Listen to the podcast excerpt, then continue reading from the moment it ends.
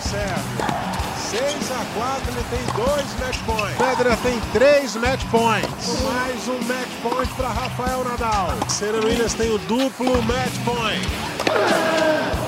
Bem, amigos do Globoesporte.com, estamos aqui com mais um match point.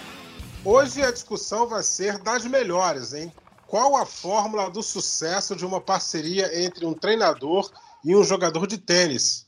E por que a gente vai tocar nesse tema? A partir dessa segunda-feira, 6 de julho, Davi Ferrer vai passar por duas semanas de testes como treinador de Alexander Zverev, que andou se metendo em um monte de encrenca nos últimos dias. Será que tem como essa parceria dar certo? É o que a gente vai abordar aqui hoje. E para discutir esse assunto, eu recebo aqui os meus amigos Narc Rodrigues e Thiago Quintela e também o nosso companheiro de Sport TV, treinador e ex-capitão do Brasil na Copa Davis, Ricardo Acioli, Pardal. Tudo bem com você, Pardal? Bem-vindo ao Match Point. Tudo bem, Eusébio. Pô, uma honra para mim estar aqui junto com vocês para falar de tênis mais uma vez. Show de bola. Legal, a gente vai abordar esse assunto aí de treinador, você entende, teve muitos anos nessa função. E aí, Narco Rodrigues, Thiago Quintela, tudo bem com vocês, meus amigos? Semana teve novidades aí no calendário, é isso?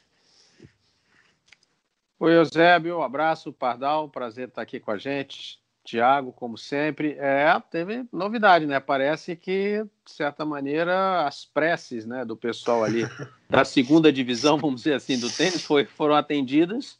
E aí já pintaram aí três semanas de torneios Challenger, né? Com três torneios em cada semana, então são nove, né? Mais na Europa, mas também ali contemplando os Estados Unidos, onde o circuito vai voltar. Achei bem legal. Já para um começo, já pelo menos dá uma luz para esses jogadores aí para poderem pelo menos é, planejar o treinamento, né, onde vai começar a competir, né, começar a ver toda a parte aí de viagem, hospedagem, mas é, foi uma ótima notícia. E aí, Pardal, Eusébio, Nark, prazer aqui estar com vocês, prazer receber o Pardal aqui nessa edição, acho que vai ser bem legal o papo. Só recapitulando aí o que o Nark falou, é, são quatro semanas, semanas de 17 de agosto, 24, 31 e dia 7 de setembro.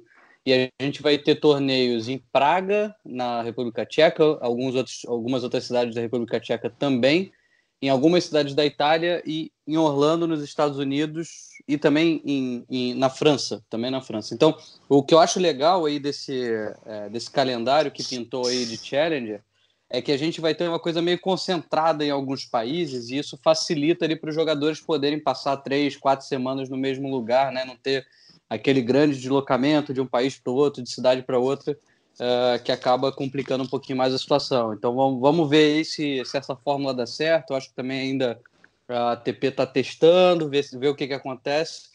Mas, como o Felipe Meligeni falou no nosso último podcast, provavelmente a galera ali do escalão dele, 300 do mundo, deve ficar de fora dessa festa ainda, porque são poucos torneios, muita gente vai estar tá fora ali do US Open, vai estar tá fora dos Masters, então vai acabar tendo que recorrer aos challenges mesmo para poder se preparar, para poder jogar. Legal, legal. E eu vou chamar o Pardal para esse papo aí, para sua opinião. É importante, né, Pardal, esses, esses torneios é, estarem retornando aí para o circuito. O pessoal tá louco para jogar. Né? É, todo mundo completamente assim sedento para entrar em quadra, muita gente que foi esperta, está trabalhando, está né, tá treinando, está ativo. Uh, quando a ATP. Eu, eu faço parte, acho que é legal citar, eu faço parte do, do comitê de, de coaches, né, parte de coaches da ATP, de agentes e alumni. Então, eu tenho andado em vários calls exclusivos, por, por exemplo, os treinadores, umas duas semanas atrás, onde eles explicaram bastante como vai funcionar todo esse trâmite e assim na liberação dos calendários. Né? Então, uh, você tem jogadores espalhados pelo mundo inteiro. No caso dos americanos, dos torneios americanos, o que, que eles fizeram? Até dez dias atrás, todos os jogadores tinham que mandar é, os seus detalhes de passaporte e os seus detalhes de acompanhantes para poder isso ser enviado para a imigração americana. E a partir dali, eles teriam um passe livre para poder entrar no país sem ter a, o requisito de fazer uma quarentena. Está tudo muito amarrado com a imigração, os torneios, a USTA e a ATP coordenando todo esse processo, todo mundo se mobilizando. Isso foi para quem está jogando o Tour e para quem está jogando os Challengers também. Então, é um sistema basicamente global no, no sentido de é, englobando todos os jogadores, e a partir dali, quando saírem as listas realmente de quem se inscreveu e quem entrou, a pessoa já está, é, vamos dizer assim, autorizada a entrar, pelo menos aqui nos Estados Unidos. Na Europa é um pouco mais liberado, porque, obviamente, quando você está no, no, espaço europeu, já você tem as liberdades de ir e vir. Mas para os Estados Unidos, está muito bem uh, amarradinho tudo com o USDA. E a preparação, né? A gente está vendo pela internet, pelos canais aí individuais de cada jogador e de alguns eventos assim, que a gente está... Tá, o tênis está sedento para acontecer, os jogadores mortos de vontade para entrar em quadra. Uh, e vai ser muito legal isso acontecer de uma maneira bem organizada, como a ATP e, os, e, os, e, a, e o US Open e Roland Garros têm feito. Ô, Pardal, posso te fazer uma pergunta antes do Eusébio seguir aí para a nossa discussão dos Zverev? É, eu não sei se você está por dentro também dessa questão aí europeia, como você deu só uma pincelada, né? Você está mais por dentro, certamente, da questão americana, onde você vive. É, mas, por exemplo, um jogador brasileiro, vamos supor aí o, o Felipe Meligeni, é, ele quer fazer ali essa temporada de torneios é, na Europa. É, hoje a Europa não permite a entrada de brasileiros ali na, na, na União Europeia nesse momento, né? pessoas vindas do Brasil. Uh, você sabe em que pé está isso? Se fica mais ou menos essa situação? É, ou se ele é. tem, de repente, uma obrigatoriedade de entrar por Portugal, que está um pouquinho mais, mais é, aceitando os brasileiros? Não, Tiago, o que aconteceu é o seguinte: eles explicaram isso muito bem na, no call que foi feito com 75 coaches. Uh, a ATP não vai realizar nenhum evento em algum lugar onde o jogador, qualquer jogador, não possa entrar. Então, hum, tá interessante. Muito... Uh, todos os jogadores estão tendo que cumprir com esse é, pré-requisito de enviar os seus dados para que isso esteja alinhado dentro da imigração de cada país. Então, se está rolando um torneio, por exemplo, né, a gente está vendo o torneio Challenge, tem, tem Praga, tem Toge na Itália, tem aqui em Orlando, em Trieste, tem coordenou na, na Itália também, Ostrava. Todos esses lugares estão alinhados para receber o jogador sem essa restrição de bloqueio de viagem, entendeu? Então está todo mundo muito bem alinhado. Isso foi uma coisa que o próprio Gaudense deixou bem claro. A gente não irá realizar um evento num país onde não exista essa parceria e o jogador não tenha liberdade de ir e vir. Espetacular. É, é, deixa eu só perguntar aqui para o Padonco, mas isso, por exemplo, isso é a garantia de agora, né? Porque a gente falou no último podcast, aquela lambança toda do Adria Tour, tudo, que então, por exemplo, poderia até mudar, porque é uma questão, como você falou, amarrada da USTA com o governo federal dos Estados Unidos, lá com a galera do Trump, o pessoal dele lá. Então, por exemplo, vou usar, vou usar um exemplo específico. A Sérvia, que parecia estar com a situação controlada, mostrou ali com aquele torneio que não estava tão controlada assim. Então, não há possibilidade, por exemplo, de ser revisto. Um exemplo também, vou dar um exemplo ruim, a gente não está torcendo para que isso aconteça, mas é para facilitar o entendimento. O Brasil não consiga ainda melhorar os, os casos aqui de Covid-19 no Brasil. Será que mais para frente, se isso não houver uma melhora, eles não estão lá monitorando e de repente, não, não, ó, galera do Brasil não, não vai poder entrar, não. Será não corre o risco disso acontecer, ou uma situação só de agora e já está fechado lá para frente?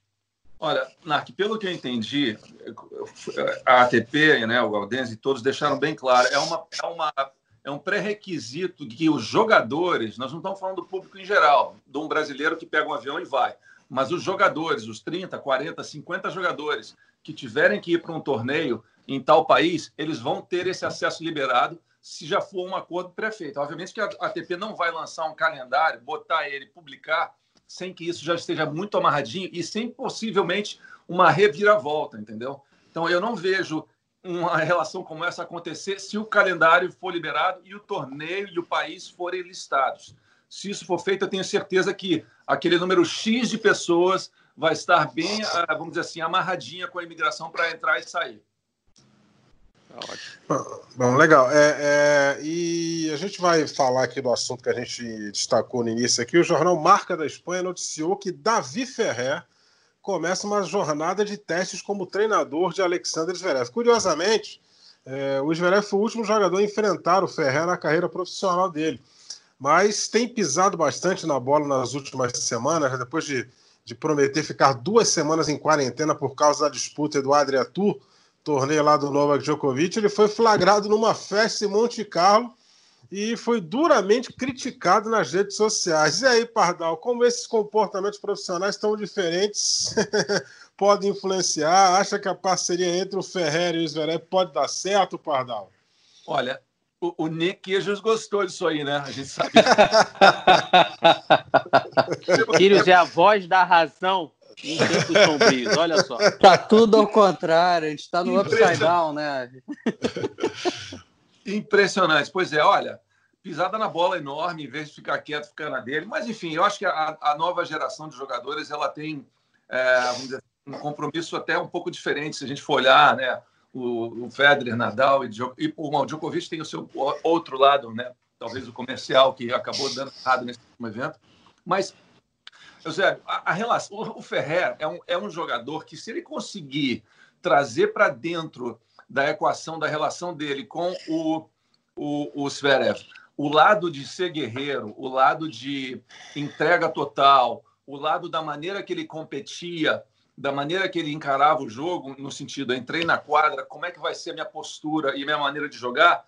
Olha, se ele conseguir transmitir isso para o Zverev e o Zverev tiver a humildade, eu acho que aí está um, um, uma coisa muito importante, a humildade do jogador de ser receptivo, escutar ir lá e executar, pode ser que dê um samba muito legal, pode ser que o, né, o alemão solte a, a cintura e comece a, a, a, ir bem, porque o Ferreira é um cara que eu conheço né, até por, um, por já ter tido uma relação, não uma relação, mas uma proximidade quando eu estava viajando no circuito, ele ainda estava, é, quando eu estava viajando, ele ainda estava jogando muito ativo e assim, é um jogador muito intenso, mas é um jogador muito humilde, muito tranquilo e muito claro nas coisas que ele faz, né? Então, para ele sair de casa na Espanha, e se propor a um desafio como esse, como o Zverev, eu acho que ele deve estar vendo alguma coisa interessante. O Zverev já passou por bons treinadores, né? E a gente já viu que a relação dele é, com o treinador ela flutua muito, né? Ela, ela é uma, uma, uma que vai talvez no humor, nas vitórias, na maneira dele jogar. Vide né, a relação com o Lendl vide a relação com outros. Uh, mas sempre com o pai muito central em toda essa história, né? Até conversando com algumas pessoas que são próximas lá do núcleo deles, o pai realmente foi jogador, é um cara que tem muita experiência também, então está muito presente. É uma, é uma mistura que você tem que saber lidar. Hoje em dia, o tripé do jogador profissional uh, no masculino trouxe muito para perto o pai, a mãe, a família, coisa que até anos atrás a gente não tinha. Então você vê aí o Tsitsipas com o pai, é, o Shapovalov com a mãe, o próprio Zverev e vários outros, né, com os, as famílias muito próximas e as famílias assim do lado da quadra como treinador. Então isso para um treinador é uma equação a mais que talvez exista é, seja necessária uma habilidade muito grande de lidar com pessoas e com uma família como um todo. É, eu acho, eu, Pardal, eu acho muito legal aí tua, é, quando você pontuou essa questão da família é, e no caso do Zverev é curioso, assim, porque muita gente faz essa associação de que o pai talvez possa, entre aspas, atrapalhar o andamento né, da, da, da evolução do Zverev. Mas tem uma entrevista do Lendl em que ele fala que, olha, não, na verdade o pai ali era, até cobrava muito bem, o problema era o próprio Sacha aí, que atrasava muito, que dava várias pisadas na bola e tudo mais. E o Ferreiro também criticou muito essa questão do profissionalismo, né, do, do, do Sacha, de muitas vezes uh, sair da linha. Eu acho que às vezes a gente tá, a gente vê isso refletido em quadra, né? Quando ele comete às vezes 16, 20 duplas faltas no jogo, você vê que tem alguma coisa meio desalinhada, um jogador que às vezes não está muito atento ao que está acontecendo, né? É difícil a gente saber se isso tem o papel do treinador, do pai ou qualquer coisa. É, mas a minha, minha questão para você, o Pardal, é falando aí sobre o Ferreiro, por exemplo, que me parece um cara uh, muito parecido em termos de personalidade com o, o Ferrer, né? Não só pelo nome, mas mas certamente é pelo estilo dele. E assim, ele conseguiu resultados lá atrás, né, no início, mas agora é, a coisa meio que tipo depois aí de um tempo não, não funcionou. Então não sei se esses Verev de hoje, 2020, é, encaixa aí num, num, cara como como Ferrer, assim, de pô, será que ele vai dar mais ouvidos ao Ferrer? Por que, que ele daria, né? É, fica essa, esse questionamento aí para você. É, assim, o, o, o Ferreiro, né? Ex-número um do mundo, um cara que jogou altíssimo nível, né, no mais alto nível. Ah, tem uma personalidade também é muito tranquila, né? O, o Juan Carlos é um cara muito também muito humilde, muito na dele, trabalhador pra caramba também, muito parecido com o Ferrer. Talvez a mas acho que o perfil dentro de quadra são, são diferentes. Uhum. Uh, eu, eu, eu, vejo o Ferrer é, ele trazendo o, o, o lado da, da, da, não entrega, né? ou da total entrega dele ao tênis quando ele entra na quadra, é algo que talvez uh, seja o que está faltando para compor o perfil do Zverev. Porque o Zverev a gente já conhece ele desde que ele entrou no circuito ali com 16 anos. Eu conheço ele desde garotinho, que eu vi ele andando no, nos vestiários lá com o pai, né, que o irmão jogava, né, joga. Então ele assim, ele andava tá tudo quanto é lugar. Então ele é conhecido de todo mundo, mas ele como jogador e entrou no circuito a partir dos 16, 17, todo mundo achava que era o que era o próximo jogador a, a romper a barreira e entrar ali para ganhar títulos de Grand Slam, coisa que até agora não aconteceu. E não aconteceu por quê? Não é porque ele tem Uh, vamos dizer assim, uh, deficiências no seu jogo. Obviamente que esse negócio da dupla falta veio de última hora aí nos últimos tempos, mas até então a gente está vendo um jogador com um potencial enorme, mas faltava essa lacuna do lado do equilíbrio emocional e da maturidade. Então, eu acho que a, a, a saída do, do, do Lendl, a saída do, do Ferreiro e agora a, a, buscar um outro cara que também foi do topo, mas não foi o número um do mundo, vamos dizer assim, uh, mas que vem com uma carga de energia, na minha visão, muito forte, pode ser algo que faça a, a, a diferença. Até porque uma coisa que eu acho legal nessa parceria é o seguinte: é eles terem jogado um contra o outro. E uhum. isso é um grande diferencial quando você vai treinar alguém e você jogou contra o teu adversário. Eu já tive essa, essa vamos dizer assim, essa experiência até com o próprio Meligene. Quando eu estava parando de jogar, ele estava chegando, nós jogamos contra, nos encaramos. Quer dizer, a gente teve aquele embate, né? O jogador ali, eles, os dois tiveram um embate em alto nível, dentro da quadra, e eu acho que isso pode fazer um diferencial para o Zverev ter um, a, a, cabeça um pouquinho mais aberta de escutar esse cara, entendeu? Porque ele viu a dificuldade de jogar contra ele e viu o que, que o espanhol podia trazer. Então, com isso, eu acho que vai ter uma troca muito mais franca e muito mais aberta. Se isso acontecer, olha, olho, porque a gente sabe muito bem das capacidades do alemão. É isso aí. Narco Rodrigues, Cara, alguma consideração eu... a mais? Sim, é muito legal falar essa parte aí. Primeira coisa, Ser técnico não deve ser nada fácil, Padal. Boa sorte para você. Você sofreu bastante aí. Tá, me solidarizo aí com tudo que você já passou e vai passar. Mas olha só, eu acho o seguinte: eu acho que um cara como o Zverev, na situação que ele está, quando ele contrata alguém, é por um motivo, um objetivo específico. Então, eu vou dar exemplos aqui. O Murray, quando já tinha aparecido, já estava incomodando ali os três da frente, ele tinha uma deficiência, não conseguia ganhar Grand Slam. Então ele contratou o Lendl, não sei se vocês lembram isso, porque o objetivo era uhum. ganhar o Grand Slam. Ele queria ganhar, queria jogar melhor as partidas de 5 sets, os torneios maiores, ele queria, porque queria ganhar isso aí. Então, é uma coisa específica. É diferente de outros técnicos, por exemplo, o, o Boris Sobik, o Pardal conhece bem, que está com o Yuzny, estava com o Yuzny, pegou o Yuzny desde garotinho. Esse você conhece? A fundo o jogador, a fundo. Você pegou, você praticamente moldou até o caráter, a personalidade dele até chegar lá na frente. É diferente. Pardal pegou o Meligene, Meligene já formado, já tinha sido número um do mundo, do juvenil já está formado. Conseguiu uma coisa dificílima, um jogador já formado, chegar e mudar um golpe, mudou o backhand, entendeu? Do Meligene. Isso é uma coisa difícil. Então, no caso do Zverev, ele contratou, mas a gente não sabe para que o objetivo. Será que, ó, Ferrer, a gente viu a luta que você tem, toda a sua obstinação quando você jogava, né? Como quanto você levava a sério, talvez seja isso, para o Ferrer mostrar para os Zverev, cara, olha só, chegar atrasado no treino não dá. Chegar e treinar, treinar de brincadeira ou sem se esforçar ao máximo também não dá. Eu acho que essa talvez seja a tentativa, porque o, o Ferrer nunca foi um cara assim que chamou muita atenção pela a parte tática ou pelos golpes fantásticos, e sim pela, pelo fato de, de guerrear, de, de, de ser valente, né, de acreditar até o final. Então a gente, eu acho que é aquele negócio, contratou-se o Ferrer, ó, vamos ver se você consegue dar jeito no garoto. E até esse depoimento do Pardal é interessante, ó, que ele resgatou do Lendel. Não, o pai até não sei o quê. Então, o pai deveria cobrar mais, porque de repente o negócio corre frouxo ali e, está faltando alguém com mão de ferro para chegar e botar jeito a casa em ordem. Então, talvez seja isso. Eu acho que eh, ser técnico é realmente muito difícil. Então, você tem que analisar o porquê que você está chegando ali, por que, que você está sendo agregado àquela equipe. Né? O Ferrer obviamente, isso que o Pardal falou, pelo fato de ter se enfrentado, vai um pouco pelo respeito. É um cara que vai olhar, não, esse cara entende, jogou comigo, esse cara. É, às vezes chega um cara lá qualquer, você não teve grandes resultados, apesar de ser um bom técnico, aí o jogador que fica com o olho meio virado, meio desconfiado. Isso não vai acontecer nessa situação.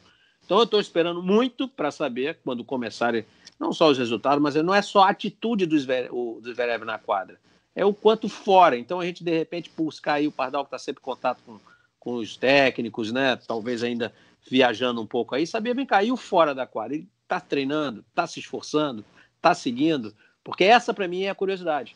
Entendeu? O Zverev é um jogador ali que é que negócio, falta. O Pardal sabe disso. Um treino mal feito antes, você vai co colher esse fruto lá atrás. Dois dias sem treinar, porque você ah, deu um miguezinho lá, um chinelinho, depois você vai colher o fruto também.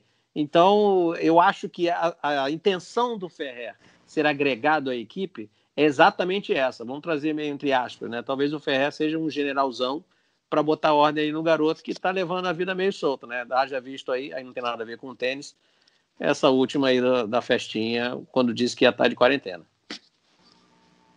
É, é complicada a situação. O, o Pardal, falar um pouco aqui da tua carreira, né, Pardal? Depois a gente volta aí é, é, a pincelar esse assunto aí do Zverev, do, do Davi Ferrer. Você foi treinador do Fernando Merigene, foi treinador do Feijão e, e trabalhou muitos anos como capitão é, da equipe brasileira na Copa Davis. O que, que foi mais tranquilo para você e o que, que foi mais difícil, Pardal? Ah, cada um tem, tem uma, uma, vamos dizer assim, um desafio, né?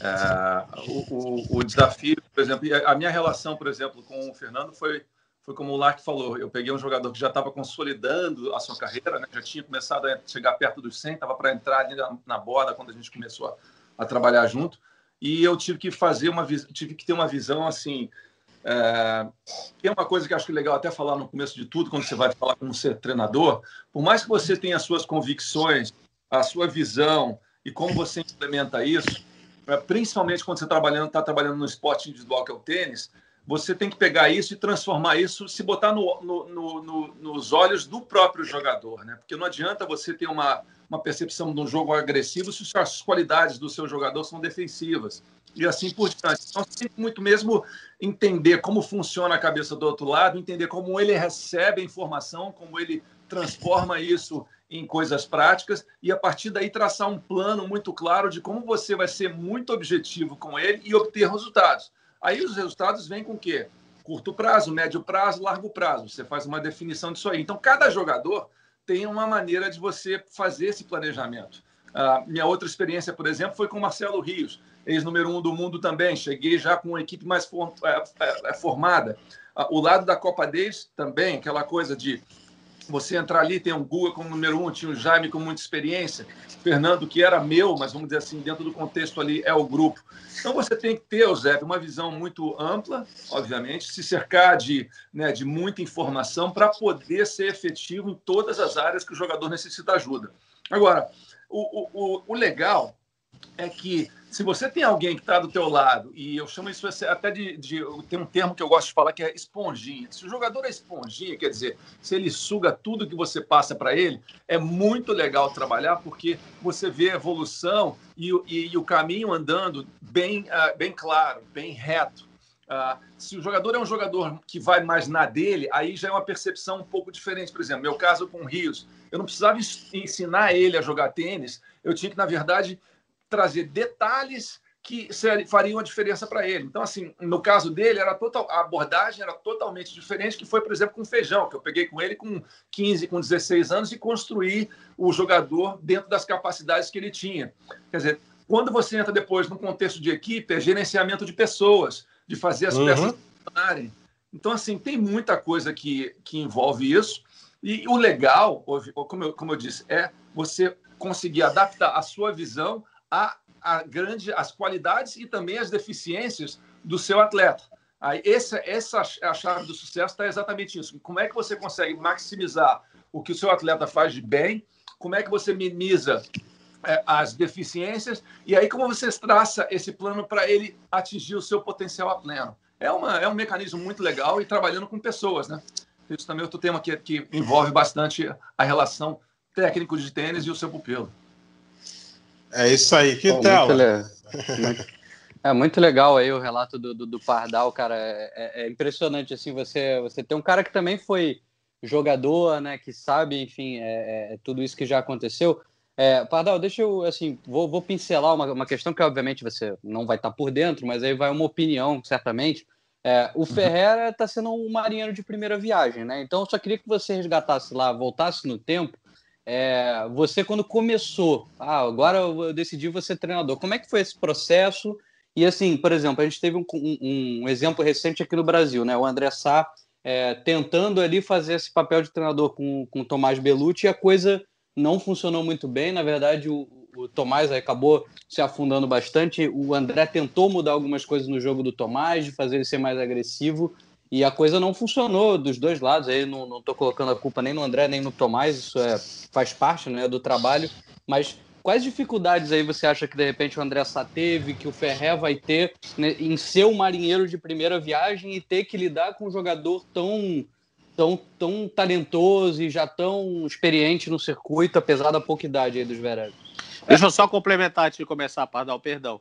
Quando uhum. você começou, você, pô, parei de jogar, quero ser treinador, ou você ainda tava tipo o Ferreira, assim, pô, comecei boa, a curtir boa. aqui, a e de repente vem alguém, porra, meu irmão, tu não quer ser meu, meu coach, não? De repente vem assim, cara, um chamado e você, beleza, eu vou. Como é que foi esse início aí? Narc, você falou tudo. Foi exatamente isso que aconteceu comigo. Eu estava no. Olha só, tá, olha só que relato legal agora. Eu estava em Angra dos Reis, passando o meu final de ano e pensando: será que eu vou continuar jogando? Meu ranking de simples já tinha ido para o espaço, eu estava jogando só dupla e não estava contente com só ficar jogando dupla. Eu ainda estava ali entre os 100, na borda dos 100, e eu, bom, vou relaxar um pouquinho e volto em janeiro a treinar, faço pré-temporada e tal, e vamos seguir. Mas sabe, com aquela cabeça já, puxa, já tinha até pensado em voltar para a faculdade para fazer um MBA, já estava com uma carreira, com a cabeça assim, para outro lado. De repente, tocou um telefone, quem era? Era o Dick Dell, que era o manager da Gabriela Sabatini. E ele fala: Como é que você está? Eu falei: Ô, Dick, tudo bem? Tudo legal. Está fazendo? Eu falei: Eu estou em Angra, eu estou aqui relaxando. O que, que você acha de ir para a Austrália com a Gabriela? Eu falei: Hã? Falei, como assim? Não, é, o Carlos, né? O Kirmaíra era o treinador dela. O Carlos não vai viajar todas as semanas, o tempo inteiro, é, o ano inteiro, de repente você poderia cobrir com ela. O que, que você acha de ir para lá junto e tal, não sei o quê? Eu falei, tá bom. Falei, ó, eu falei, eu fiz uma proposta para ele, ele aceitou. Falei, pô, beleza, vamos embora. Peguei as malas e pumba. Fui lá para a Austrália, fiz, o, fiz torneio de Sydney antes com ela, é, a gente foi para a Austrália Open, aí o Kimaí chegou, estávamos juntos no, no, no, no Austrália Open, ela fez semifinal, depois eu fui sozinho com ela para Tóquio, o Kimaí voltou para o Brasil, e no final das contas, quando nós voltamos para os Estados Unidos, que era a seguinte daquele, daquele uh, giro, os jogadores falaram, pô, mas você estava na Austrália com ela? Eu falei, é, eu estava com ela. Ninguém sabia que eu era treinador. E, de repente, começaram a vir todos esses convites e pessoas para trabalhar, e foi assim que eu entrei. Então, assim, Agora, dando uma, uma, uma, coisa agora, Ferrer, entra ali. Ok, acho que tem duas coisas muito legais. Primeiro, ele tem, obviamente, uma bagagem enorme e uma bagagem de alto nível, de jogar semifinal de, de Grand Slam, de jogar final de grandes torneios. Enfim, isso é uma coisa que é muito importante. Por outro lado, ele entra numa situação de muita, mas muita pressão, porque ali não dá para falar assim, ah, vou trabalhar esse jogador e daqui a seis meses. Não dá ele vai começar e no primeiro torneio já vai ter uma certa cobrança, no segundo a cobrança vai ficar ali, se não tiver acontecido, assim, não, não dá para baixar esse nível de cobrança para ele. E aí que cabe uh, o perfil da pessoa. Muitas vezes o que acontece é o jogador, quando ele termina aquela, aquela, aquele período, e assim foi o meu, quando eu terminei esse período e me entrei dentro do, do, do, do lance de ser treinador, você olha o jogo muito da sua maneira. E eu tive a felicidade de ter tido algumas pessoas em volta e pessoas que eu gostava muito que me deram dicas. Pô, você tem que ter a tua maneira e tal, mas lembra bem que é indivíduo. E o que, que eu aprendi muito, Narc? Eu, eu falei assim, caramba, como era burro jogando. Porque a, a gente, quando está fora da quadra, a gente começa a olhar o jogo de uma maneira totalmente diferente totalmente. do que a gente está dentro da quadra. Vira aí... comentarista, Padal, muito mais fácil. Exatamente. E aí você, você começa a olhar isso e fala: caramba, olha só o que eu fazia, está fazendo exatamente o que eu fazia. É, olha, olha como é. E aí você consegue também, se você se você está muito é, ligado com o teu jogador, você começa a trazer para ele coisas muito é, claras e fáceis dele executar e obter uma, um resultado prático ali naquela hora. Então, eu acho que essa é a grande vantagem de você estar fresquinho do circuito, porque se você, por, por exemplo, sai, eu, eu falo, é, eu, eu, gosto de comparar o seguinte: passei de dentro da quadra, eu dei um pulinho, pulei a cerca e estou agora vendo o jogo de fora ali da quadra, sentadinho. Caramba, abre um universo de opções, abre um universo de coisas que você pode falar, cara, ó, isso aqui faz a diferença, aquilo ali faz a diferença. Então, tudo isso eu tenho certeza que o Ferrer vai conseguir trazer para a mesa para os Zverev. E aí é o que eu falo, tem o lance da pressão, muitas vezes ele não vai poder trazer do jeito dele, mas encontrar do jeito do, uh, do seu atleta. Uma passagem legal que eu vou, vou mostrar para vocês, que na época que eu estava jogando, Mark vai lembrar bem desse cara, Kenneth Carlson, que era o, aquele sueco, sabe muito bem, né, né, né, né Nark? É, sem joelho, só jogar a bola para cima, o joelho todo ferrado. Era um pesadelo jogar contra esse cara no Saibro, né? O Andrés Gomes fala para mim o seguinte: olha só, é, eu poderia ter ganho o Roland Garros mais vezes, mas eu cruzava com esse sueco maluco e a gente tinha jogos que ele me matava. Então eu, eu jogava com ele no dia seguinte não conseguia andar. Então, quando ele conseguia ganhar do cara. Então era um cara super determinado, super, super focado. E eu via ele é, tomando conta de um finlandês. A gente estava no circuito da, da Austrália lá, lá no começo do ano. Chegou um ponto que ele falou: não, não é assim. E ele ia lá e ele fazia o negócio. Eu falei: poxa, cara tem dificuldade. Porque ele consegue fazer, mas ele não consegue passar para o pupilo dele como fazer, entendeu? Então, essa maneira de comunicar, essa maneira de você é, interagir com o seu jogador faz uma enorme diferença e certamente vai ser o grande desafio do Ferrer. Ele vai ter um desafio enorme e aí eu, eu, queria até lançar uma coisinha diferente. A nova geração de jogadores, ela é uma geração é, com menos paciência, eu vou dizer assim, né? Ela gosta de fazer a, a, as coisas da sua maneira. Até se a gente olhar ali os nomes que a gente citou, por exemplo, Murray, Tsitsipas, Verev, Chapovalov e vários outros, que têm os pais muito envolvidos, são jogadores que eu teria uma dificuldade enorme para treinar eles, porque são jogadores que às vezes mandam o técnico para aquele lugar, no meio do jogo. Então, assim, isso aí é uma coisa do, do, dos novos hoje em dia. Então, é uma coisa que o Ferrer vai ter que lidar. Mas imagina se o Zverev, de repente, vai lá e sai da quadra, ele fica amarrado com ele e fecha a cara. É, é, é uma relação totalmente diferente. Ele certamente não teria uma postura como essa, tenho certeza, né, pela relação que ele teve com os, os treinadores dele. Mas, enfim, é uma nova geração que tem que haver uma habilidade de saber entendê-los um pouco melhor e chegar com uma comunicação muito clara, muito correta, para que seja eficiente. Que às vezes parece, o Pardal, que é só pegar uma formulazinha, né? O pessoal vê, ah, o Djokovic teve sucesso porque pegou o Boris Becker lá, deixa eu repetir, né? E às vezes nem é o que vai funcionar tão bem para ele. Eu acho que tem que cada um vai entender melhor é, o que, que funciona é... para si, né? Exatamente, mas isso que o Pardal falou é perfeito até porque a gente está falando de duas coisas: da, enxergar o jogo de fora em relação à atitude em relação à tática, em relação à técnica, é totalmente diferente. O Boris Becker veio, colocou coisa no Djokovic, mas, por exemplo, o Djokovic passou a subir mais a rede. Ia muito menos. Com o Becker, o Becker colocou isso no Djokovic. Então você também transforma o jogador não só em relação à atitude. Ah, agora levantar uma bola aqui para todo mundo. Você acha, vocês acham que o Ferrer já ligou quantas vezes para o Ferreiro para falar dos Algumas. É, e, e, eu acho que talvez também outra coisa legal que o, que o Ferrer vai trazer para a mesa é que eu tenho certeza que ele, ele enfrentou várias vezes o irmão. Não sei como é que é ali, mas certamente eles devem ter jogado. Então, assim, o irmão também deve respeitar muito o Ferrer, né? Dentro de quadra. Uh, o Ferrer é um cara que, no momento atual, ele pode simplesmente entrar na quadra e fazer um bom treino com os Zverev. Então, Sim. os treinadores anteriores eram treinadores que já não estavam mais. Né? O Lendl não dava mais. Por mais que o Lendl tenha sido um monstro, um gigante, um cara que ganhou tanto. E o próprio Ferrer também, né? Ele já, assim, no, no bate-bola era diferente. Nem sei se o Lendl chegava, chegava a bater com ele, com os Zverev, quando eles estavam juntos.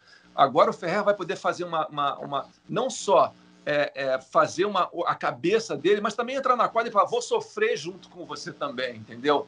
Isso aí pode transformar um jogador. Isso é uma boa, isso pode estimular bem. É, isso te estimula muito, pô. Vamos dar um trote, vamos dar uma corrida. O Ferrer deve aguentar, vamos lá, vamos embora, eu vou junto.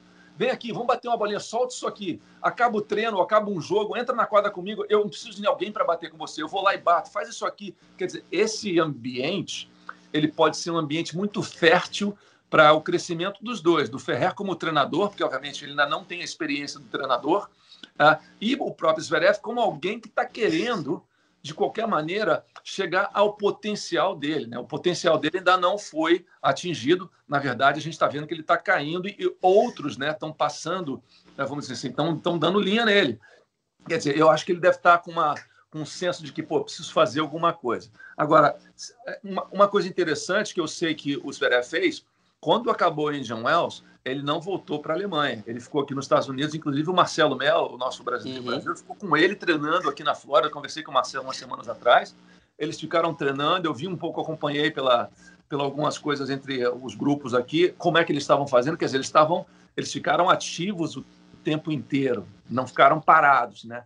Isso também é muito legal. De repente, é, é uma coisa que pode fazer uma diferença para ele nesse início agora.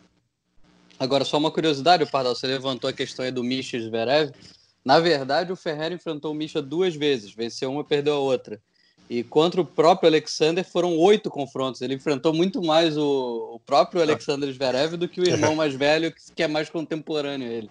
Então, olha só, mas que legal isso, né? Quer dizer, eu vou jogar contra o meu treinador e já joguei, eu vou jogar, tô com o meu treinador e já joguei oito vezes contra ele. É. Pô, isso traz uma coisa, é, é, é, isso traz uma coisa muito distinta para a equação que não é muito normal hoje em dia, né? Hoje em dia a gente está vendo jogadores trazendo ex-jogadores do topo para para fazer aquele, como o Nark falou, aquele mínimo detalhe. Eu quero ganhar Grand Slam, eu quero ir melhor nos torneios de 5 sets, enfim.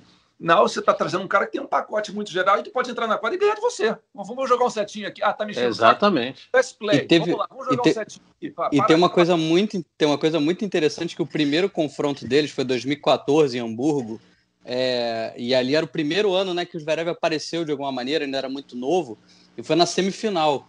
E o Ferré deu uma verdadeira aula, né? 6-0 e 6 a 1. Então, talvez até essa lembrança de, pô, quando eu tive que enfrentar um cara top, ele me simplesmente não teve a menor é, é, cerimônia em mim fazer esse resultado, talvez até possa trazer isso. É, isso ajuda muito volta. em relação ao respeito, tudo. E eu vou só citar isso. uma relação recente, né? Que, que, até se a gente considerar que o Ferrer tá vindo para dar essa garra, essa garra, né? Essa, uhum. fazer o Zverev levar um pouquinho mais a sério o negócio. Eu vou dar um exemplo aqui de uma pessoa muito séria Pardal sabe que a gente acompanhou tudo que aconteceu na carreira dele. Um cara que, olha, um cara mais obstinado que ele, só o Ferrer, talvez, né? Que foi trazido para uma equipe de um cara já estabelecido, um cara top 10, e não deu certo. Que foi o Thomas Muster junto com o Dominic Thiem. E foi um cara também com esse estilo de, pô, treinar bastante, sabe? Muito, muita cobrança, e não deu certo. Saíram aí meio, meio estremecido, tirou o Muster, trouxe uma sua, Entendeu? Então, não é também aquela receita de bolo, não. Vamos ver como é que o jogador reage. Às vezes a, a cobrança é em excesso, mas o Pardal falou aí, o, o perfil do, do uhum. Ferrer é um cara mais humilde, tranquilo. Talvez não, não é um perfil longe de ser o que era do Manchester. Mas eu só estou pontuando que tem um cara que vem basicamente, né, a gente não sabe a fundo, para fazer uma coisa parecida e não deu certo, passou do ponto. É, inclusive, Narc, eu posso até trazer um pouquinho a mais com isso, porque eu tenho uma relação muito próxima com o Alex Stober, que é o fisioterapeuta do, do, do Dominic, né? Do Dominic Team. Uhum. O Alex, fisioterapeuta da Copa Davis durante minha, minha gestão como capitão. Uh, então, assim, e até conversando com ele no começo, o que aconteceu? Eu falei, pô, o Munster era muito intenso, o Munster era um cara que falava demais, o Munster era um cara que queria, na verdade, fazer as coisas do jeito dele, entendeu? Que eu falei, pô, é normal, o Munster é, é, um cara muito intenso. E eu falei, o Dominic não conseguiu lidar com essa intensidade toda do lado dele. Quer dizer, ele falou que eles estavam até juntos com o Massu, né? O Massu veio antes do Muster. E aí uh, ele falou, estava até ofuscando o Nico estava até um pouquinho para trás pela personalidade do Muster. O Muster é um cara assim, um cara muito, muito intenso. E era isso que fazia ele ter muito sucesso. Não, ele, ele não conseguiu trazer essa, essa intensidade de uma maneira na qual fosse adaptável para o seu pupilo. E aí o que aconteceu? O Tim teve a, a, e que foi até por um lado as pessoas, Ih, vai dar errado isso aqui, mas por, por outro lado, se você está um pouquinho inteirado das coisas, mostrou muita maturidade do time falar, olha, eu não vou conseguir terminar essa semana aqui e ter um bom grande lance se você continuar falando tanta coisa. Então, é, a, a, acabaram ali no meio do torneio, numa boa, mas uh, eu achei muito maduro do Dominic Thiem tomar uma decisão ali, naquele momento Outra e deu certo, pra... né? E, e deu, exatamente. Claro. Ele foi para a final. O que, que uniu os dois? O manager do Munster é o mesmo manager do Dominic Team. Então, isso tá, foi o ponto em comum e aí que iniciou. Mas por que, que não tenta e tal? Mas no final foi uma coisa muito curta. E é, claramente né, mostra isso que a gente está falando, né, Narc? Não, é, não necessariamente ser tecido. O Munster ganhou o número um, foi o número um do mundo. Claro.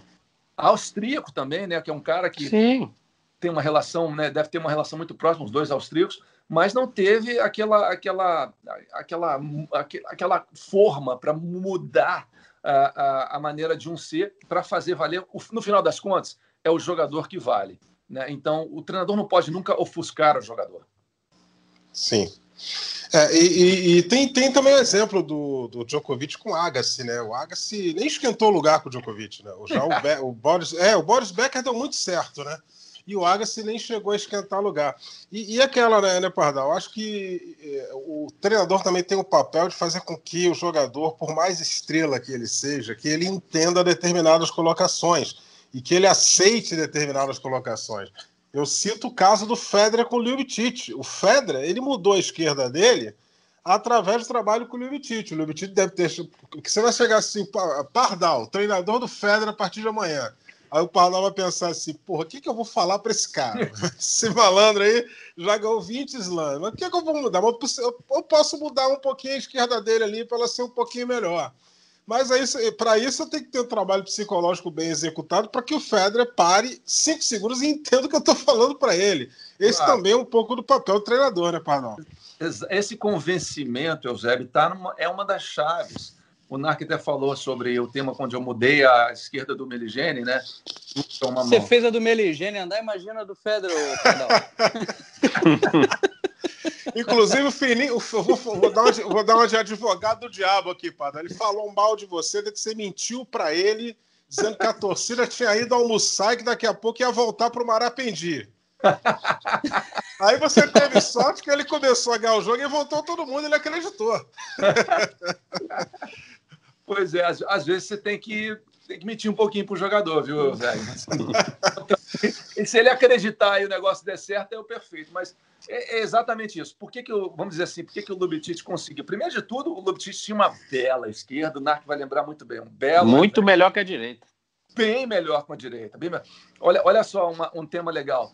A gente estava, é, eu estava com o Rios na Austrália, e eu falando, e ele ia jogar contra o Lubitich. Eu falei, olha só, Marcelo, o jogo com ele é pela esquerda, é pela direita, ok? Não joga na esquerda, que a esquerda do cara é excelente, tal, não sei o quê. Eu falei, beleza, entramos no jogo, dentro de todo o contexto. Primeiro, primeiro game, só na esquerda. Segundo game, só na esquerda. Terceiro game, só na esquerda. Eu comecei a rir, eu falei, caraca!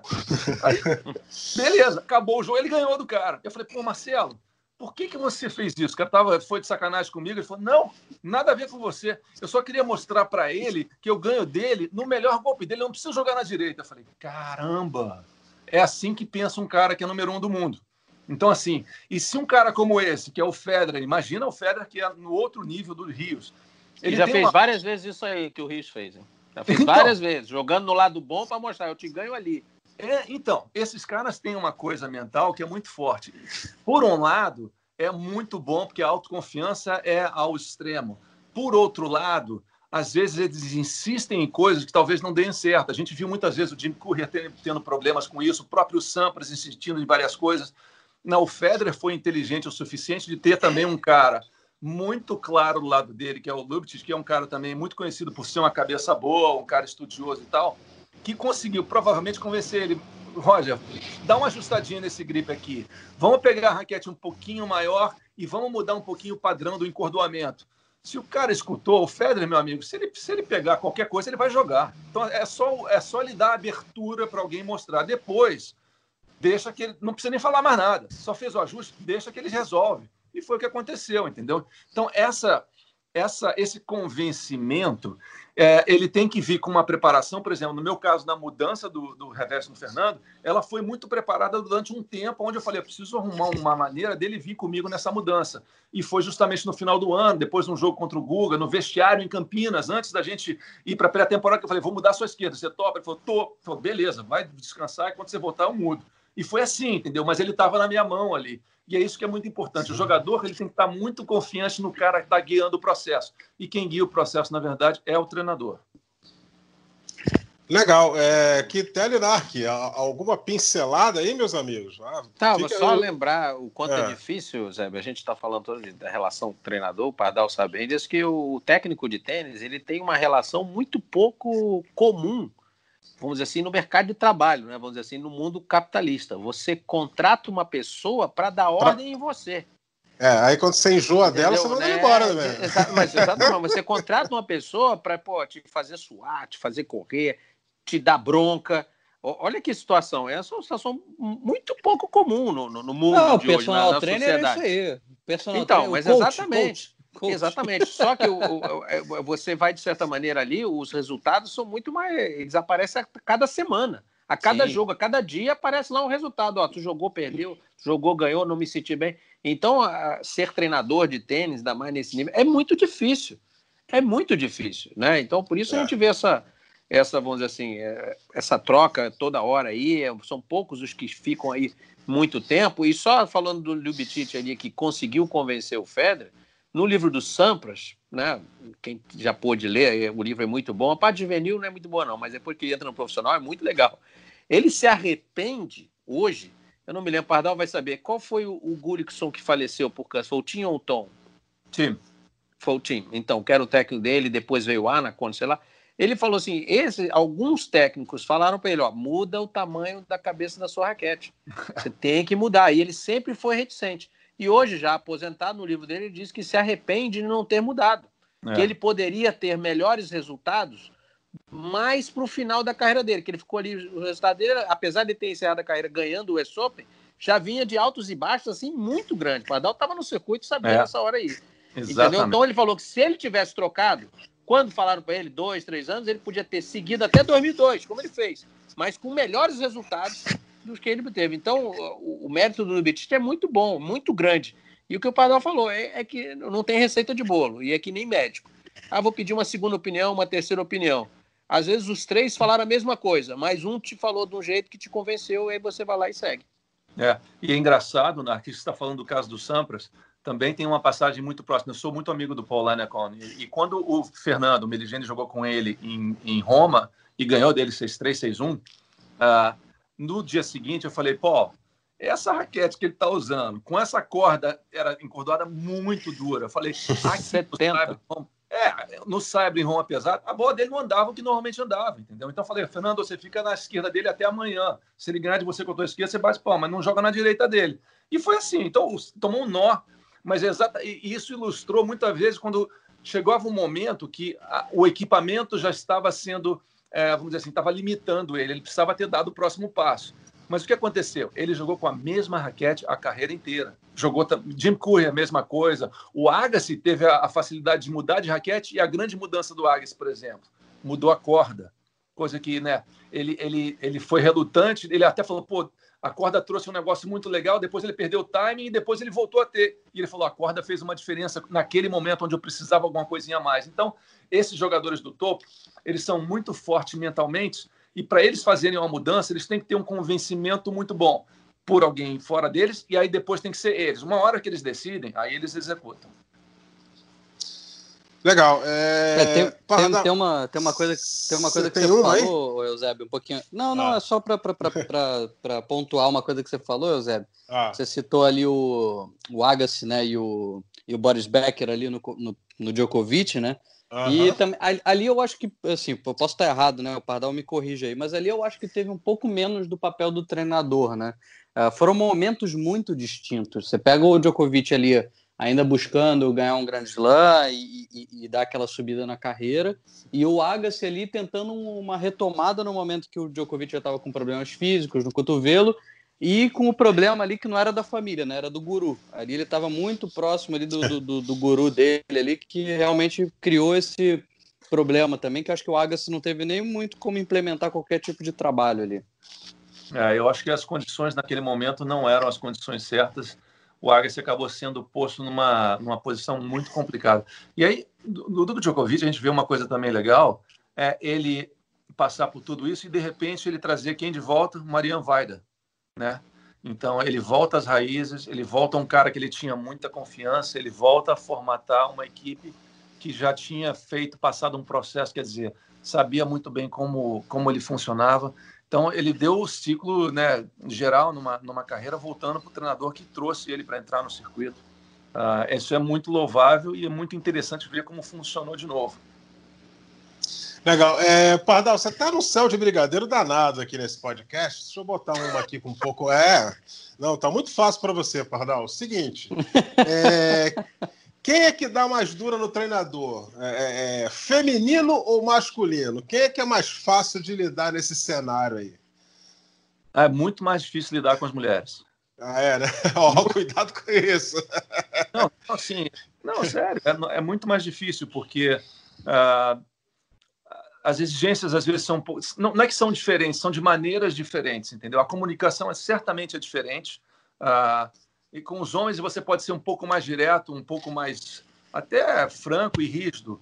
Uh, ao treinar as mulheres, você pode ser também franco, direto e rígido, mas você também tem que saber que às vezes você tem que falar uma coisa diferente para lá na frente colher, entendeu? Então, uhum. não, não é tão reto e, e, e, tão fácil de se cortar as coisas assim. A, é mais difícil e, e, e, a gente vê também que com as mulheres existe uma rotação muito grande de treinadores, né? muito maior que no masculino. Sim, eu te fiz essa pergunta porque eu lembrei da Naomi Osaka e, e você conhece ela de perto, né? Ah. Ela ganhou dois grandes lances seguidos, é, foi para número um do mundo e aí ficou difícil de lidar com ela, né? Não, Não no, no, feminino, deixa eu só pontuar aqui, o Pardal vai explicar, claro. No feminino tem casos de treinador ser mandado embora com a tenista ganhando. Não, então, tá tendo resultados. E aí o jogador mas... manda, manda o técnico embora. É exatamente você falou, Osaka. A Osaka treina aqui na Everest, né, onde eu estou né, com os filhos e trabalhando junto. Ela treinava aqui até o ano passado. E o que acontece? Ela ganhou o US Open, beleza, legal. Treinava com o Sasha Bagin. Estava aqui direto, né? Tem até uma casa aqui, inclusive a irmã dela estava ontem treinando aqui. É, a irmã continua morando aqui, ela está morando em Los Angeles agora com o namorado. Sei lá como é que tá a história, mas não está mais aqui. É, e ela acabou de ganhar o Australian Open né? E isso é um cara. Olha só que loucura isso. Eu estou Open e voltaram aqui para a academia, estão treinando. Primeiro dia de treino, eu estou vendo, pô, tá meio estranha a relação dos dois.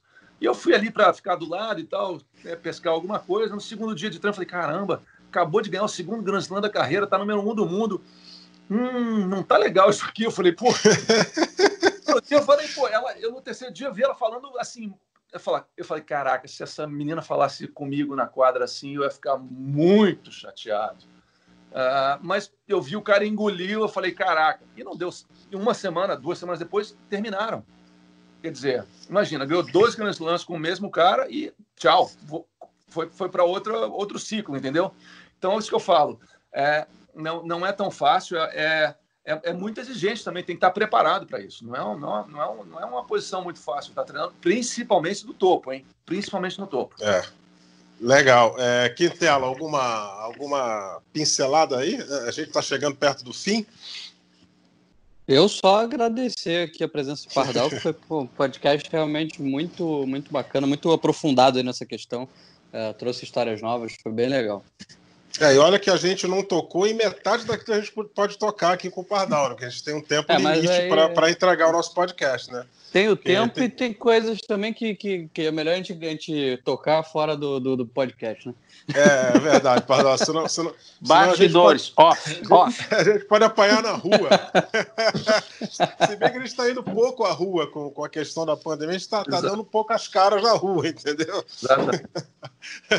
Pardal, queria agradecer aqui a tua participação, cara. É, que você tenha sucesso aí tocando a sua vida nos Estados Unidos. Assim que você puder voltar aqui para as nossas transmissões, a gente agradece também aqui a sua presença. Foi muito enriquecedor aqui a tua participação, trazendo coisas que normalmente o fã de tênis não tem como saber durante a transmissão, porque a gente não pode se alongar é. muito em outros assuntos, né? Exatamente. Não, pô, é prazer. Falar de tênis, você sabe, né, Eusébio? Narc, Thiago, adoro, gosto da minha vida, tenho paixão por isso. Então, para mim, é mais uma oportunidade de, de enriquecer aí o bate-papo para todo mundo. Valeu, Pardal. Muito obrigado por você ter participado. Narc Rodrigues, mais uma vez, muito obrigado. Tiago Quintela também, mais uma vez, muito obrigado. A gente vai estar junto semana que vem, né? Sim, abraço, Zé. Muito obrigado certeza. aí ao, ao Pardal aí. Interrompemos os treinamentos dele lá nos Estados Unidos. Né? Nos Estados Unidos o pessoal está treinando direto. Obrigado por ter Sim. atendido a gente aqui, o nosso convite. Foi muito bom e a vocês dois, assim, colegas de todas as semanas aqui, foi ótimo. Valeu, Quintela. Tamo junto semana que vem, né? Com certeza, Zé. E pô, só agradecer o Pardal, realmente, voltando aí o que eu acabei de falar. É, foi bem legal, bem legal mesmo, assim, a gente poder entrar um pouco mais nesse assunto, que é um assunto que poderia ser só uma notícia, né? A gente poder entrar mais e dissecar e, e pensar, raciocinar um pouquinho mais além disso, acho que traz uma coisa bem legal para quem é fã de tênis. Legal, vamos ficando por aqui. Voltamos na próxima segunda-feira com mais um podcast Matchpoint. Acesse ó, o globesport.com/tênis para mais notícias do mundo do tênis. A gente fica por aqui, foi um grande prazer. Até semana que vem. Combinação de saque e voleio para fechar o jogo em 2 sets a 0.